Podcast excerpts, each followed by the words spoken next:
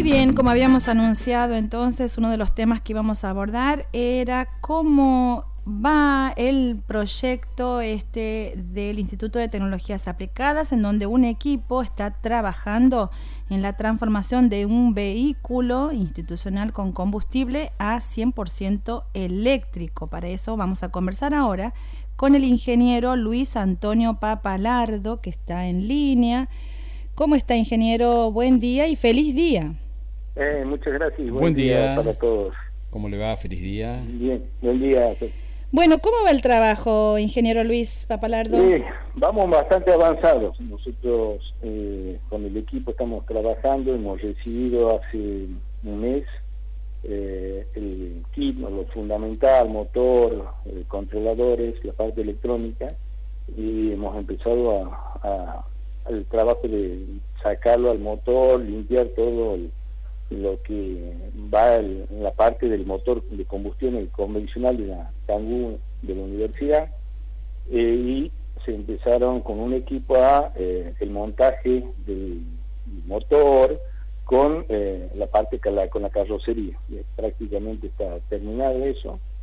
Y otro equipo está trabajando sobre la parte de lo que es el control electrónico de los cargadores las baterías verificando el funcionamiento afuera.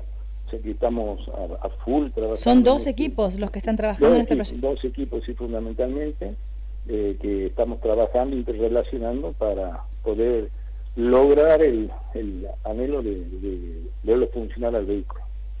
Ingeniero, ¿y, y cuándo se, se espera que esté concluido el, el trabajo?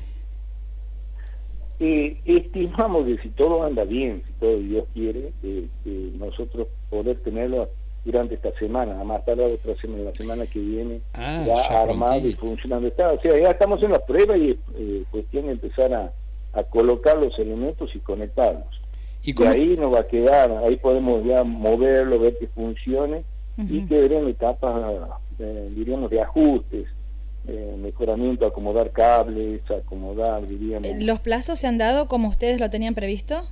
Sí, sí, eh, estamos con los plazos dentro de lo previsto. Hemos tenido demora más que nada en la provisión de los equipos, fundamentalmente porque son importados, porque cuando se ha iniciado este proceso, nosotros hemos, así en diciembre, hemos entrado en una época siempre diciembre que todas las empresas salen por vacaciones, hemos tenido problemas con la pospandemia, eh, que no había la libertad que tenemos ahora, estaba todo muy restringido todavía, entonces todo eso nos ha llevado a que recién las compras podemos iniciarlas, eh, gestionar en, febrero, entonces, y más los plazos de entrega por son materiales importados, hace un mes que, que recién lo tenemos aquí. ¿Este es un prototipo?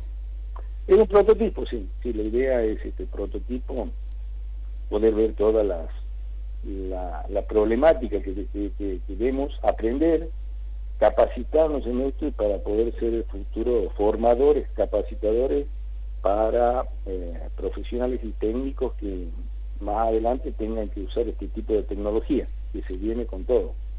Luego, luego de esta experiencia que, que están teniendo con esta readecuación, eh, lo próximo, lo que se viene, las próximas readecuaciones, si ocurrieran, eh, van a ser más, eh, me imagino, con, con, menor tiempo, más accesibles, más fácil, ¿o no? Vamos a tener más conocimiento, eh, vamos a tener más conocimiento y idoneidad para, para, diríamos, atacar los problemas, diríamos. Cada vehículo, si, si, es un vehículo distinto, hay que analizarlo.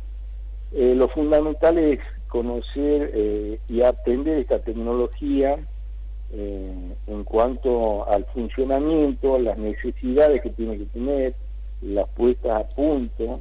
Hay, hay temas como, por ejemplo, de baterías, la batería que hemos adquirido de última generación, son baterías de litio ferrofosfato, que requieren un control especial de la parte electrónica eh, y diremos cosa que no es, no, hay, no es menor, pero hay que tenerla en cuenta y nos va a ayudar también a poder tomar decisiones y evaluación de eh, cómo seleccionar los equipos para cada vehículo que pueda, que pueda aparecer.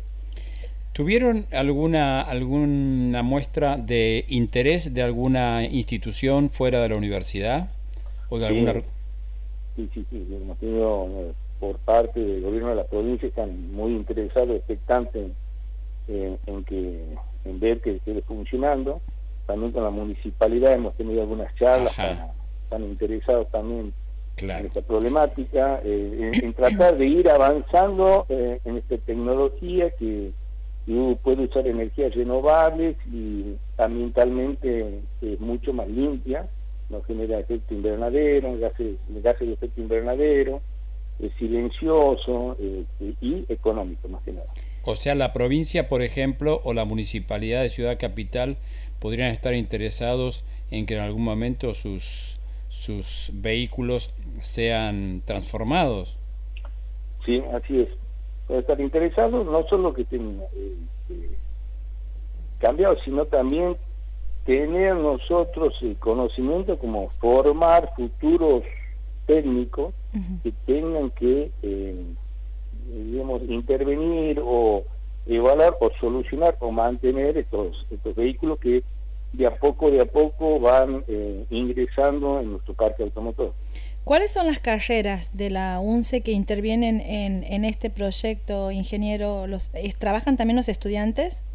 Sí, eh, gracias a Dios, sí, estamos, son tres carreras que, las que conforman en sí eh, Central, el ITA, que son ingeniería eléctrica, electromecánica y electrónica. Eh, tenemos el apoyo de docentes de cada uno de las distintas eh, departamentos, electricidad, electrónica eh, y, mecánica, y tenemos el apoyo de muchos alumnos que están muy interesados y nos están apoyando en el trabajo, alumnos, ayudantes y técnicos fuera de la universidad también.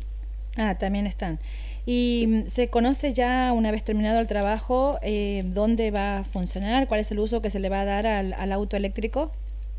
Eso todavía no está definido. Es la, la, este canguro utilitario pertenece a la Facultad de Ciencias Exactas. Voy a hablar con el rector para que se haga algún recorrido permanente todos los días para eh, poder eh, continuar evaluando, diríamos, eh, y obteniendo datos para futuros eh, temas de investigación de esta tecnología de, movilidad eléctrica. O sea, obtener resultados tanto de consumo de combustible, velocidades máximas, tiempos de carga. Eh, es más, dentro del proyecto está previsto un punto de carga aquí en la parte industrial que en el donde tenemos paneles fotovoltaicos y nos van a permitir, digamos, eh, usar energía renovable para la carga del vehículo, con lo cual eh, lo dejamos 100% verde.